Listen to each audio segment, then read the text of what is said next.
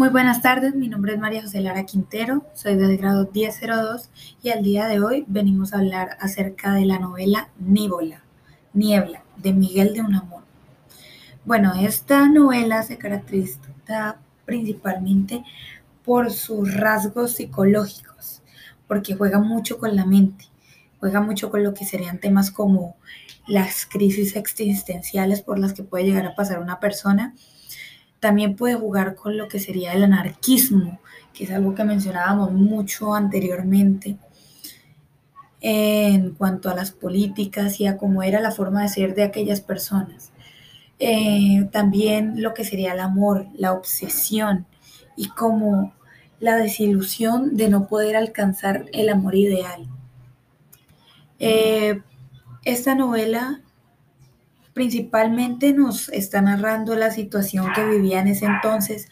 Un joven eh, que era licenciado en Derecho llamado Augusto Pérez, eh, quien dice que eh, Miguel de Unamuno en este caso sería para él como un dios, una revelación ante él que pues en este caso según no existía, pero es una criatura de ficción, que para él lo ayuda a motivarlo, a darle buenos consejos.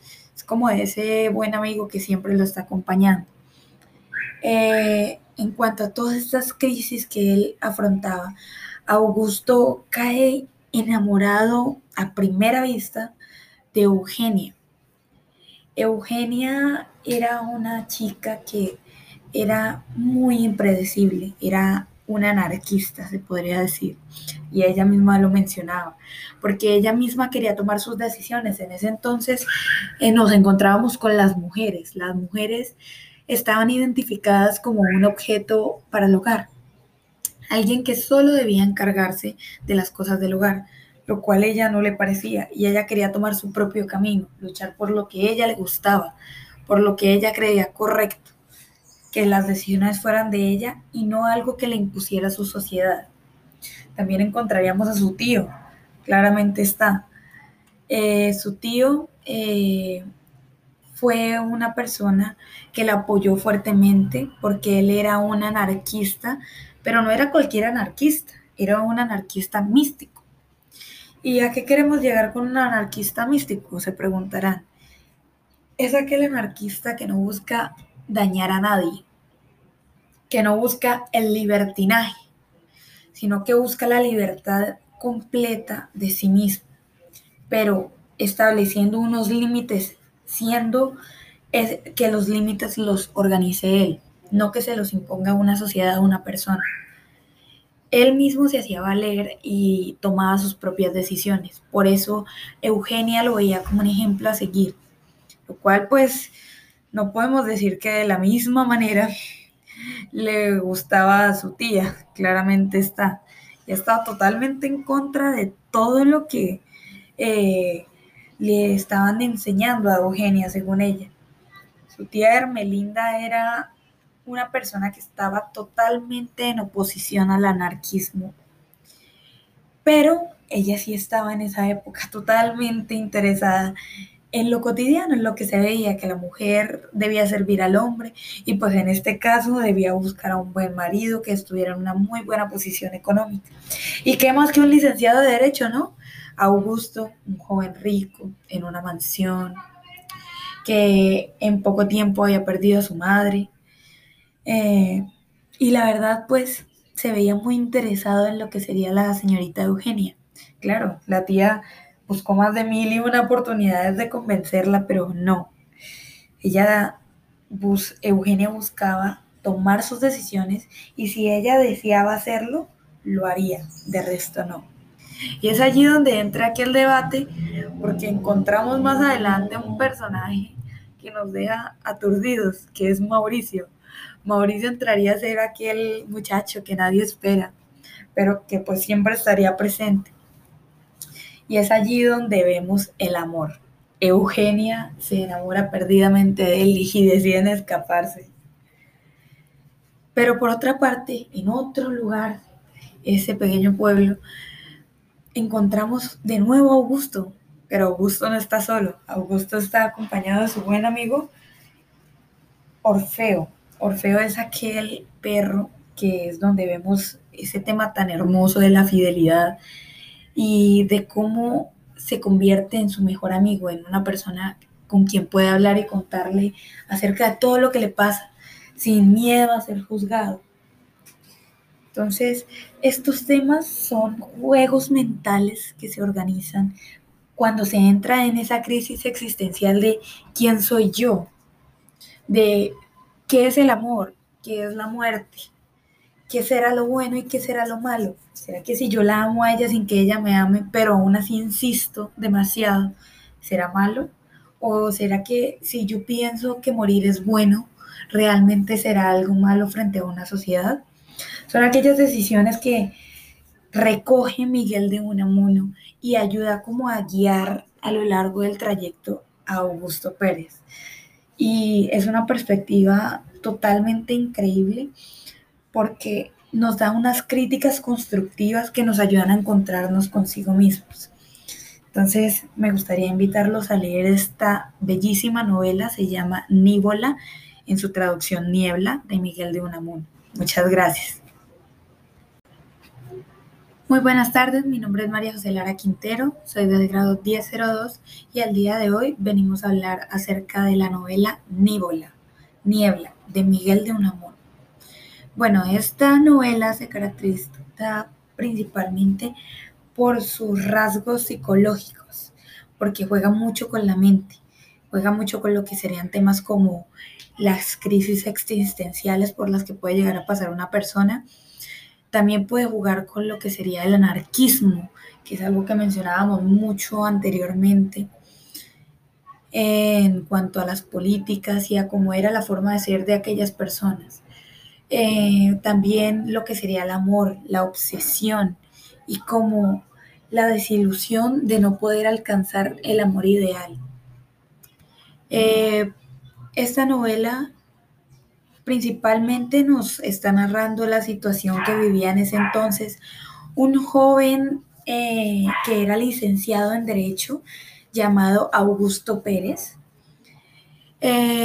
quien dice que eh, Miguel de Unamuno en este caso sería para él como un dios, una revelación ante él, que pues en este caso según no existía, pero es una criatura de ficción, que para él lo ayuda a motivarlo, a darle buenos consejos.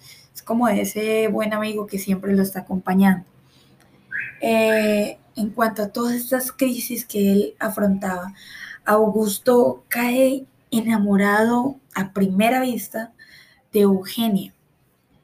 Eugenia era una chica que era muy impredecible, era una anarquista, se podría decir, y ella misma lo mencionaba, porque ella misma quería tomar sus decisiones. En ese entonces eh, nos encontrábamos con las mujeres, las mujeres estaban identificadas como un objeto para el hogar, alguien que solo debía encargarse de las cosas del hogar, lo cual ella no le parecía y ella quería tomar su propio camino, luchar por lo que ella le gustaba, por lo que ella creía correcto, que las decisiones fueran de ella y no algo que le impusiera su sociedad.